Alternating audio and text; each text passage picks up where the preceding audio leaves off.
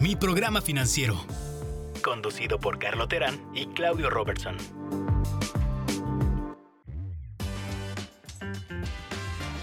Bienvenidos a mi programa financiero, también conocido como MPF. Mi nombre es Claudio Robertson y aquí estoy como amigo y compañero Carlo Terán.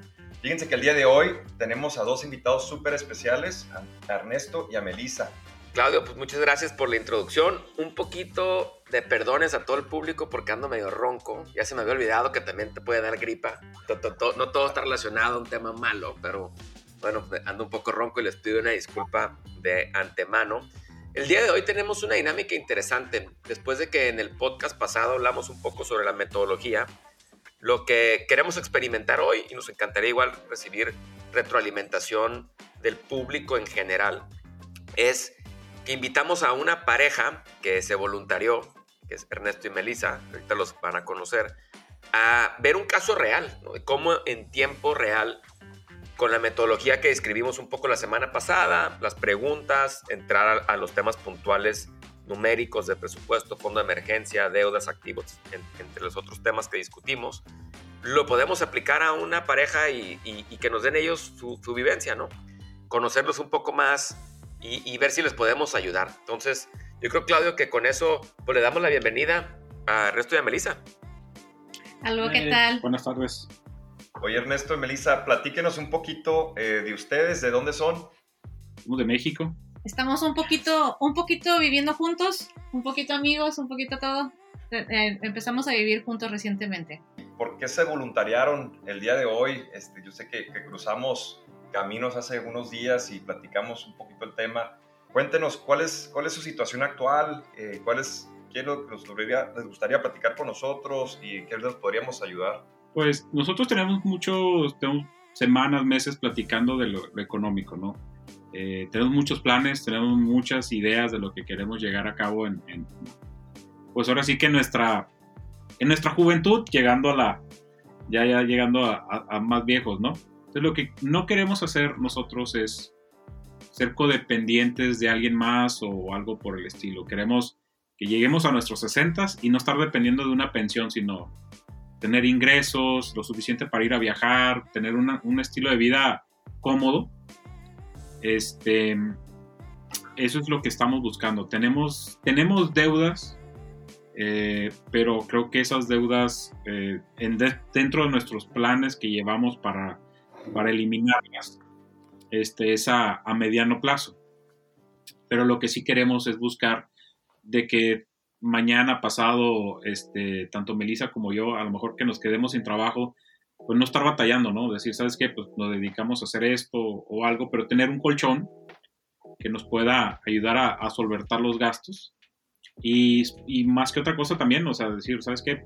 Eh, darnos ciertos, ciertos este, gustos, ¿no?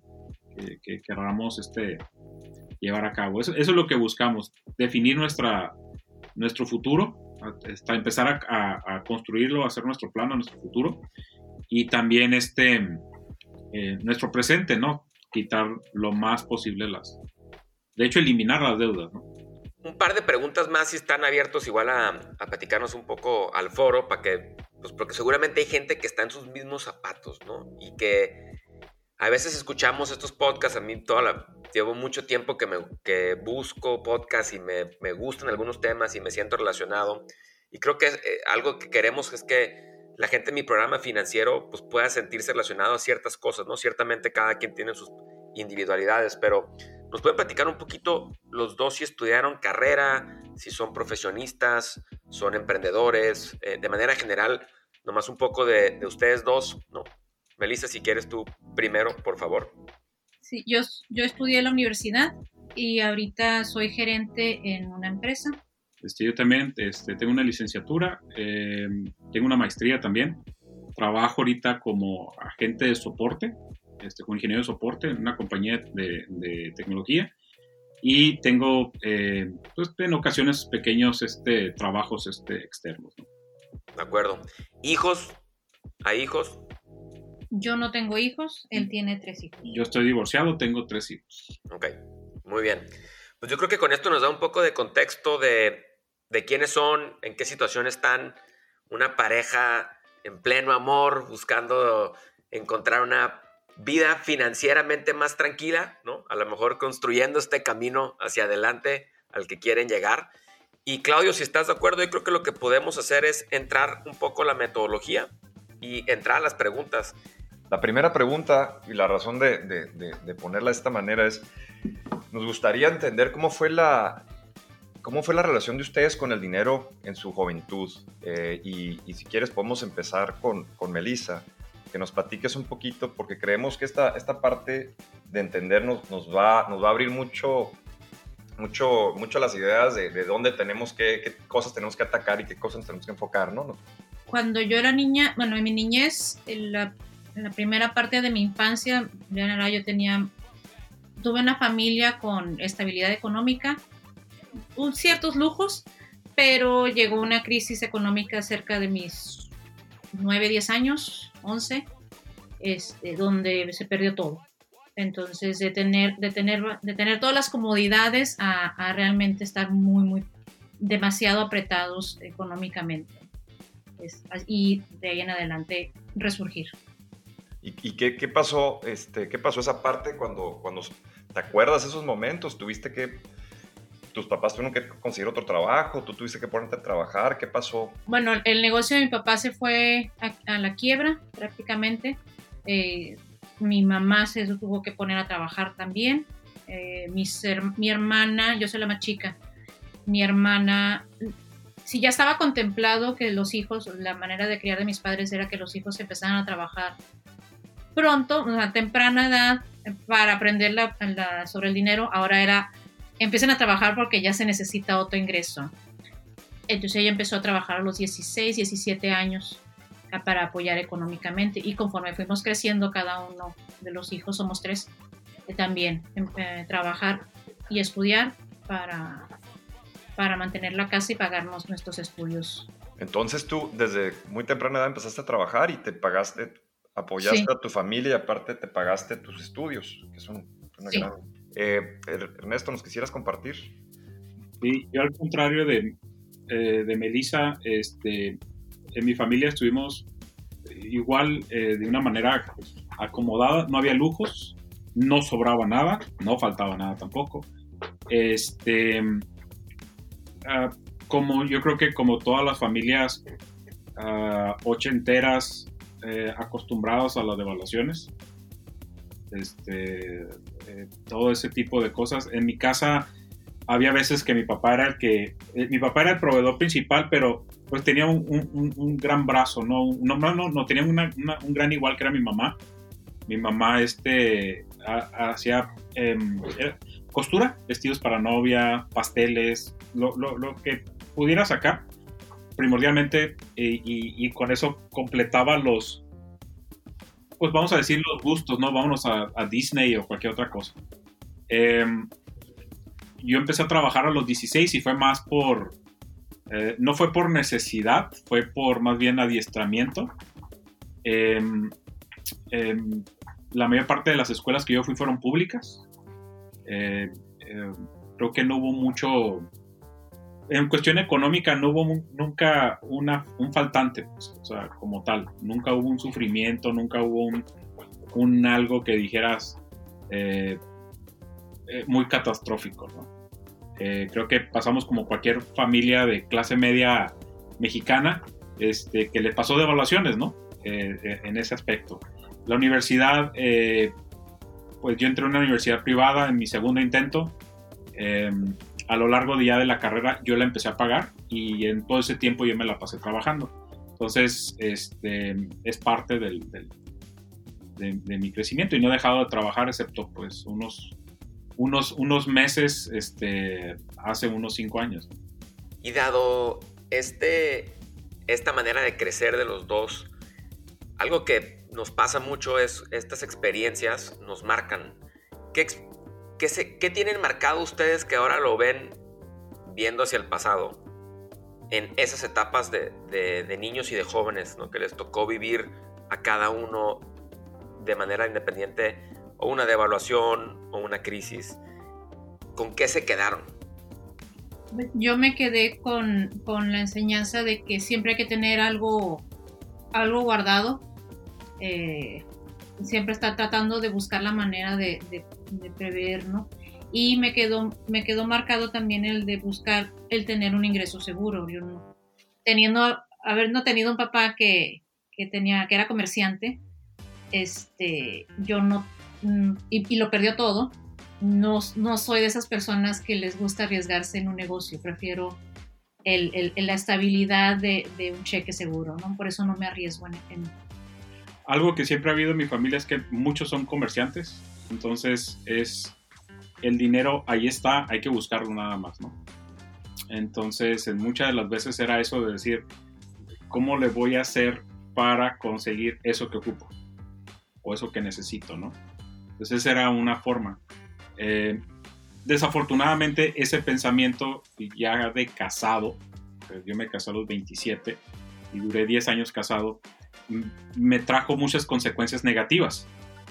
Este, porque pues decía, no, de alguna forma iba a llegar y va a llegar y yo encharcado, encharcado, encharcado, este, al punto de que pues, me divorcié, perdí mi empleo y pues muchos este, dijeron, no, desesperada, estás a quedar, no, o sea, tenía que buscarle de lo que, de lo que hubiese trabajo, ¿no? Que, que o sea, yo salí como un, empecé como, te, pues, más bien, terminé como un gerente, me quedé como un ingeniero instalador y pues dije, bueno, pues trabajaba en la Plaza de la Tecnología, en donde, donde, hubiese, donde hubiese trabajo, hasta ubería un tiempo este, con tal de sacar pues, lo que se ocupaba, ¿no?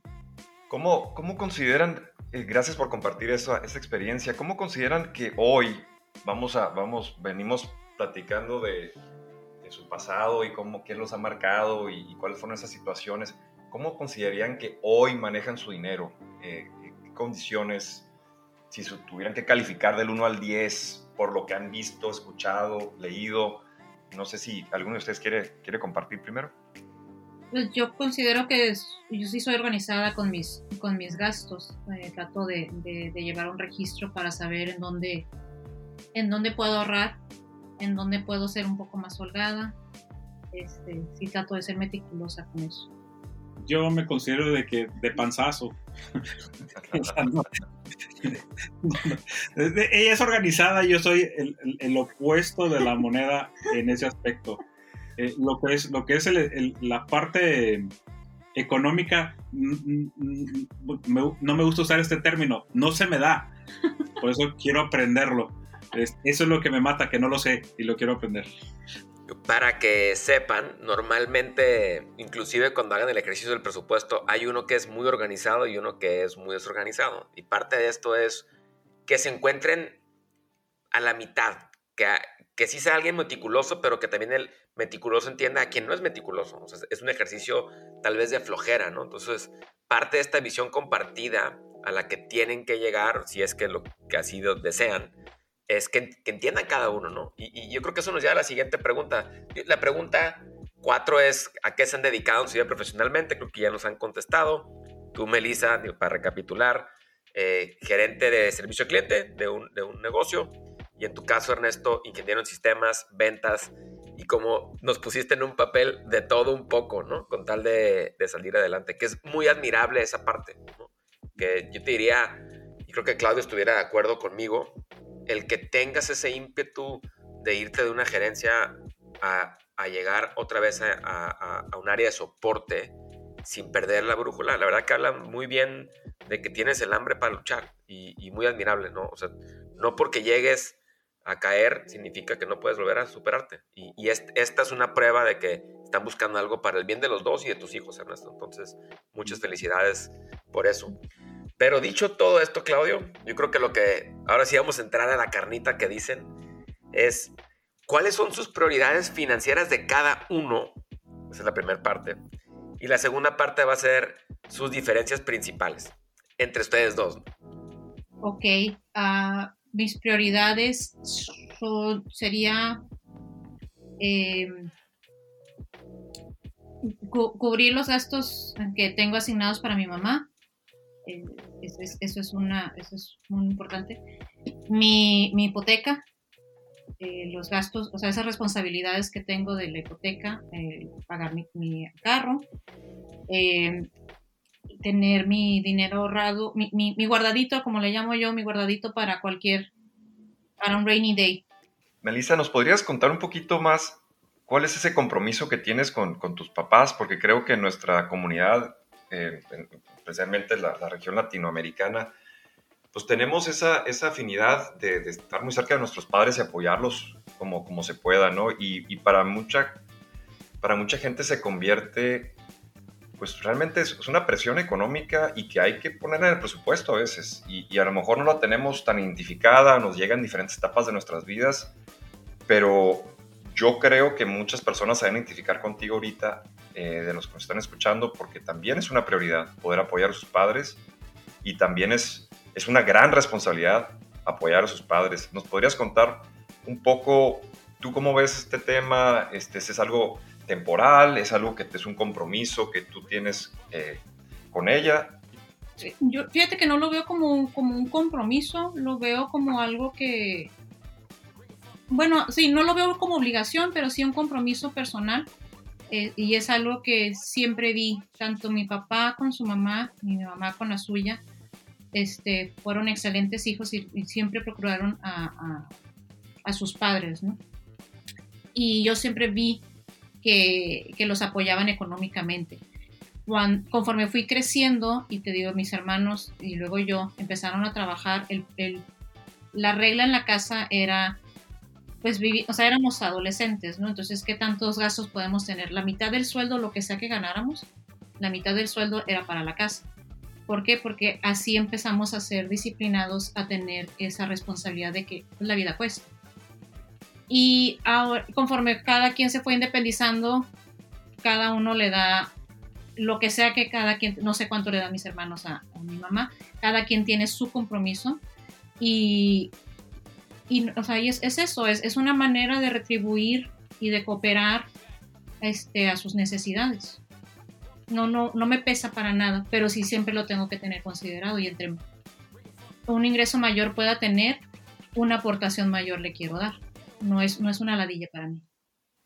Que gracias por compartir. Creo que es muy importante tener eso visto y también como pareja platicarlo y ser transparente. Que eso es una prioridad dentro de, de la planeación y dentro de la visión a, a, futuro como pareja y que va a seguir siendo parte de, de, esas prioridades, ¿no? Y es donde los dos tienen que, que juntarse y estar de acuerdo. Que es muy curioso porque al principio parte de lo que dijo Ernesto, si bien recuerdo, es que él quiere llegar a los 60 sin tener que pensar en que alguien lo ayude de sus hijos, ¿no? De, de poder ser independiente. Seguramente, Melissa, lo haces porque quieres, ¿no? No porque es obligación tal vez. Eh, pero en la cultura latina, como bien mencionaste, sí, sí termina siendo un tema cultural, porque es parte de lo que estamos acostumbrados a apoyarnos y, y, y no, no, sé si regresar lo que nos apoyaron o simplemente que, como bien dijiste, Melissa, crecimos con eso y es parte con lo que vivimos. ¿no? Ernesto, ¿nos puedes decir tus prioridades financieras? Eh, bueno, la, ahorita es, sobre todas las cosas, es eliminar las deudas que vengo arrastrando de la administración anterior. este, terminar de pagar mi carro. Eh, aquí eh, en la casa, porque si eh, corro con la, no la mayor parte de los gastos, sino, sino lo que es el, el, el uh, que vendría siendo el mandado, algunos de los servicios, eh, algunas de las cosas que hemos estado cambiando de la casa, entonces, este, eventualmente el, objetivo ya una vez es eh, terminado de pagar el carro es dedicarnos a liquidar la, la, hipoteca de la casa. Mis hijos, que eso es en automático llega, este, eso ya me lo quitan en automático, ¿no? Eh, una de las cosas que platicaba con Melissa era de que yo quisiera tener como que un respaldo para mis hijos para la universidad. Este, quizá no vayan a estudiar en Harvard o algo por el estilo, pero por lo menos decir, órale, aquí está un, un, una base de decir, aquí está eso para pues, los materiales, esto, lo que se vaya a ocupar, ¿no?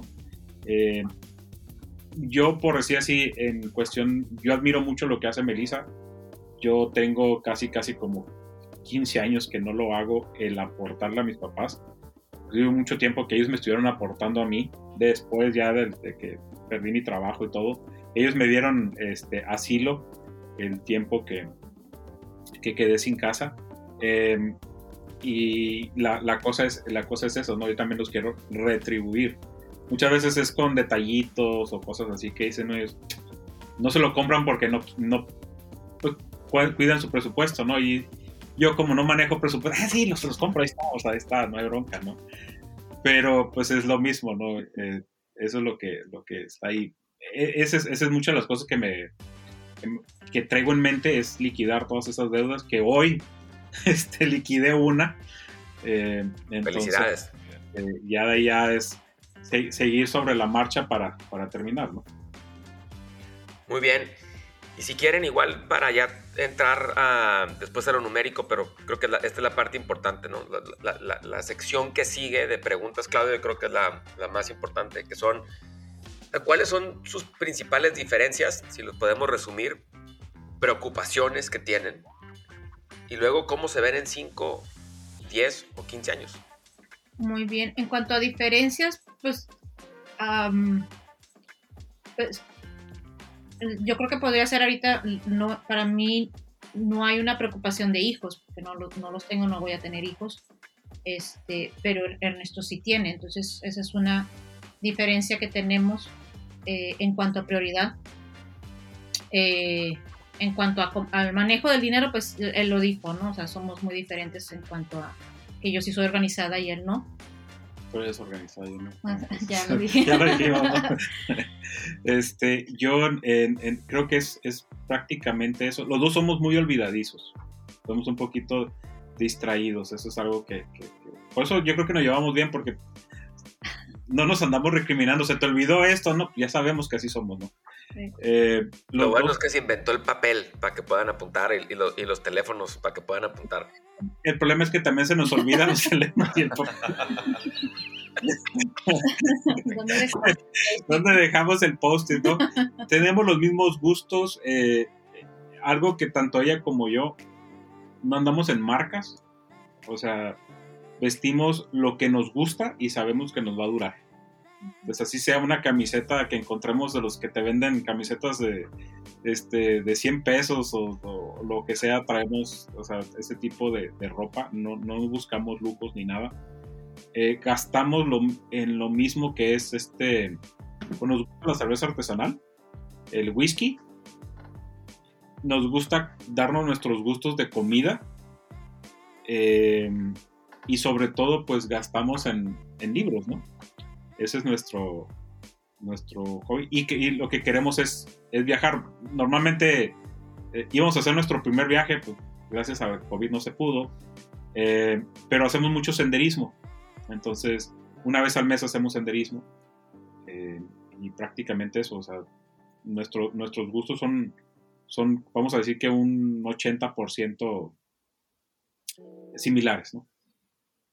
Muy bien. Entonces, para entender bien, y Claudio, yo creo que con esto eh, podemos cerrar la sección de preguntas, que yo creo que es bien importante porque, uno, nos dan un poco de contexto de dónde vienen, en dónde están, qué diferencias tienen y más que nada, qué sueñan con hacer. Yo creo que parte de lo que hemos discutido mucho Claudio y yo es, mi programa financiero no se trata de contar el café. va a haber situaciones donde ciertamente esa es la prioridad pero lo que más queremos nosotros es que ustedes puedan cumplir sus metas, ordenando sus finanzas. Celebrar la vida. Celebrar la vida. Y lo que entendemos, si los escuchamos bien y nuestro público puede igual concluir algo similar, es que lo que, lo que quisieran tener en 5, 10 o 15 años es una casa pagada, algo de ahorro, poder viajar y llegar a los 60 prácticamente con sin preocupaciones de si tienen un trabajo o no, o si la pensión va a llegar o no, ¿no? Y y yo creo que es bastante realizable porque probablemente tienen 20, 30 años por delante de ustedes,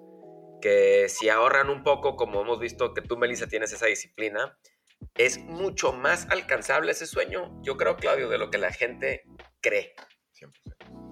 Entonces, pues con esto, si quieren, ya entramos ahora sí a la carnita, a, a, las, a los datos duros, a las cosas frías, y espero que no haya recomendaciones de qué cortar.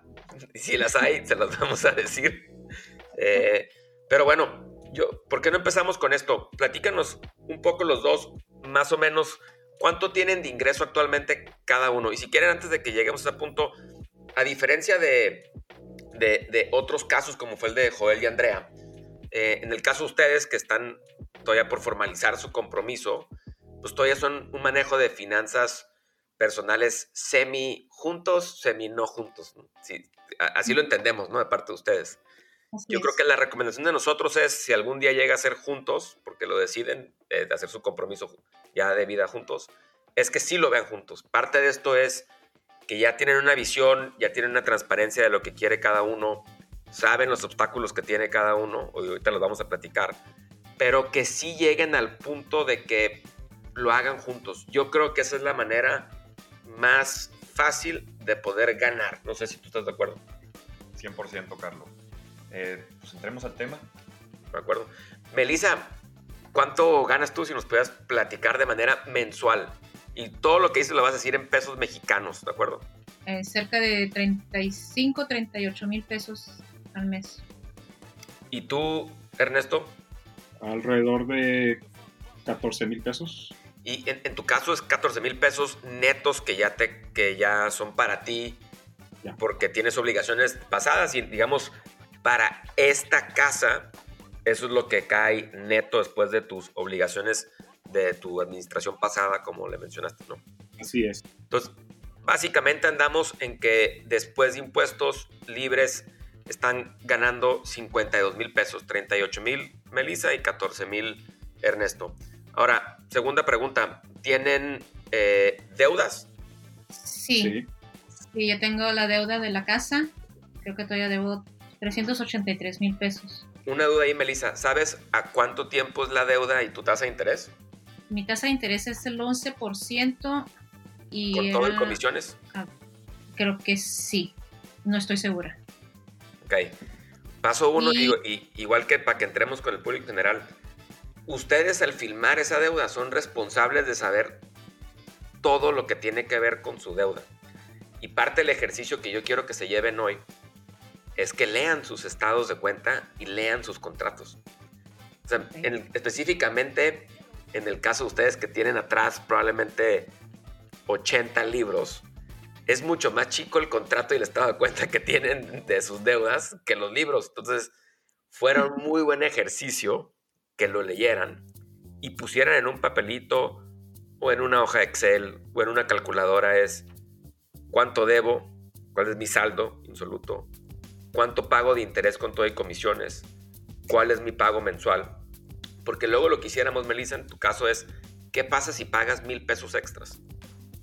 que probablemente tu pago de hipoteca, ¿cuánto es tu pago de hipoteca mensual más o menos? 5.500. Si, si, si subes mil pesos extras, estás pagando aproximadamente 18 o 20% más de puro principal. Entonces se va a comer mucho más rápido esa deuda, pero entraremos ahorita en eso, pero sí quería recalcar que un ejercicio que tienen que hacer es saber exactamente cuánto deben, qué plazo deben, a quién le deben, cuál es la tasa de interés que deben y cuál es su pago mensual. Esa tablita se los vamos a mandar para que la llenemos. Y si hay garantías personales o no hay garantías personales. Creo que eso es muy importante que lo sepan también. Bueno, entonces en tu caso debes la casa y qué más debes, Melissa? Mi carro. Ok. Y en el carro, ¿cuánto, se debe y a qué plazo? Son, de su carro son 112.775 y el plazo que le quedan son eh, cuatro años, cinco meses. ¿Por qué le soplaste, Ernesto? ¿No se acordaba, Melissa? No me acordaba Lo que pasa es de que hay... Él, negoció mi carro. Lo, que pasa es que hay veces que hay ciertas cosas que nos compartimos en eso, pero en eso del carro a ella le dieron un muy buen eh, tasa, creo que era el, el 10.29. Ok. Y, y, ahorita igual vamos a entrar porque vamos a ir metiendo conforme pasan los diferentes podcasts y los diferentes eh, invitados que tengamos, algunas de las cosas que recomendamos. Vamos a documentar la metodología y la vamos a compartir conforme avance el tiempo. Pero una de las cosas que es interesante es que ustedes nos, van a preguntar ahorita en qué invertir. Vamos a llegar a ese punto, especialmente contigo, Ernesto. Y yo les diría, el retorno más grande que pueden tener es pagar sus tarjetas de créditos y su carro. Ahí tienen enfrente de, ustedes, en el caso de tuyo, Melissa, del carro, tienes un retorno de 10.3% después de impuestos. Depende de tu tasa, probablemente fue un retorno entre el 12 y el 15% de tu tasa impositiva.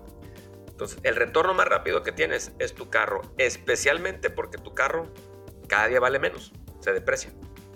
Entonces, para que lo tengamos en cuenta, yo, yo, y Claudio me conoce bastante bien, el tema del carro para mí, eso de que de ver carros es, bueno, yo creo que no es tan bueno como creemos. Hay situaciones en las que no vamos a tener de otra, pero no es tan bueno. Mi programa financiero, conducido por Carlo Terán y Claudio Robertson.